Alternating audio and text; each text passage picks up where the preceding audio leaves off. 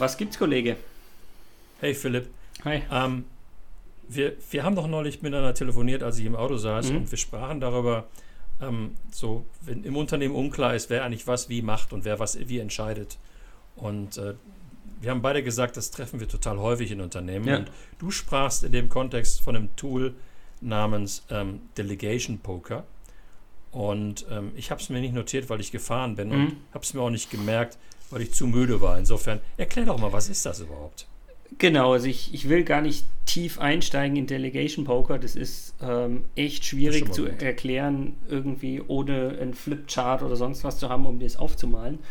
Äh, Das Spannende an der Frage, wer macht eigentlich was, ist ja eigentlich zweierlei. Also die eine Problematik ist, es gibt nicht nur Schwarz und Weiß. Ja? Also es ist nicht nur du als Führungskraft entscheidest oder ich als Mitarbeiter entscheide, sondern es gibt ja irgendwie dazwischen noch viele verschiedene andere Ebenen. Also warum entscheiden wir es nicht gemeinsam?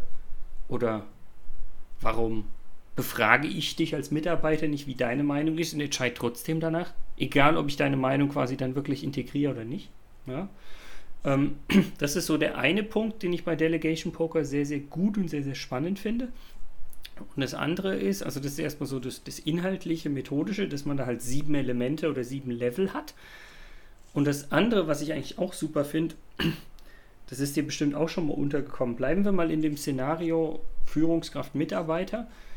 Und es geht um irgendeine Entscheidung und ich gehe eigentlich ganz stark als Mitarbeiter davon aus, dass du als Führungskraft das entscheidest. Und du als Führungskraft gehst aber davon aus, dass du es komplett delegiert hast, also dass ich es entscheide. Wenn wir aber gar nicht drüber sprechen, was passiert dann? Ja, keiner macht das. Nichts, ja, weil jeder wartet auf den anderen. Und das, das, das ist mir schon zwei, drei Mal untergekommen, wo ich denke, Leute, ganz ehrlich, das, das kann doch einfach nicht sein. Also es geht ja gar nicht darum, wer nachher die Entscheidung trifft, sondern dass ihr euch einfach im Klaren seid, die Entscheidung muss irgendwie getroffen werden und es bringt ja nichts, wenn sie keiner trifft.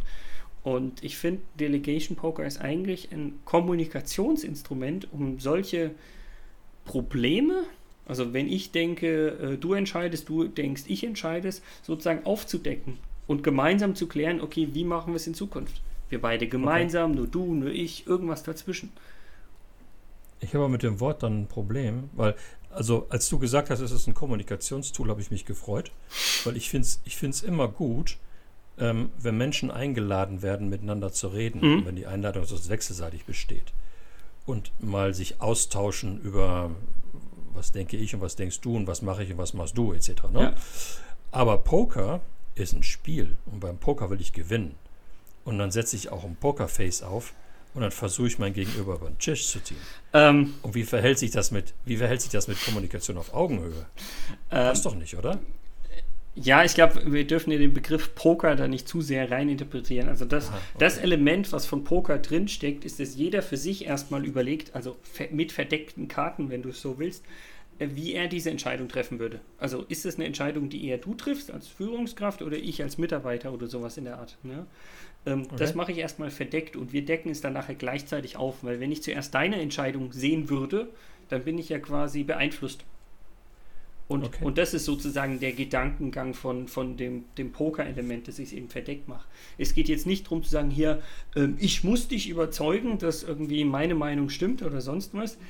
Hoffentlich habe ich nachher einen Grund, also wieder ein Warum ich folgendes Delegationslevel gewählt habe. Ja? Dafür sollte ich auch gerade stehen, erstmal, warum ich das gemacht habe.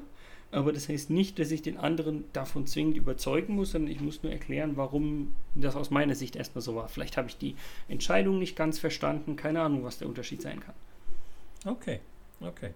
Also es ist ein verstanden, es läuft auf Kommunikation hinaus, Mhm. es läuft darauf hinaus, dass man, dass beide Partner ein sozusagen gleiches Verständnis darüber haben, bis zu welchem Ausmaß trifft eigentlich welcher, wer welche Entscheidung. Genau.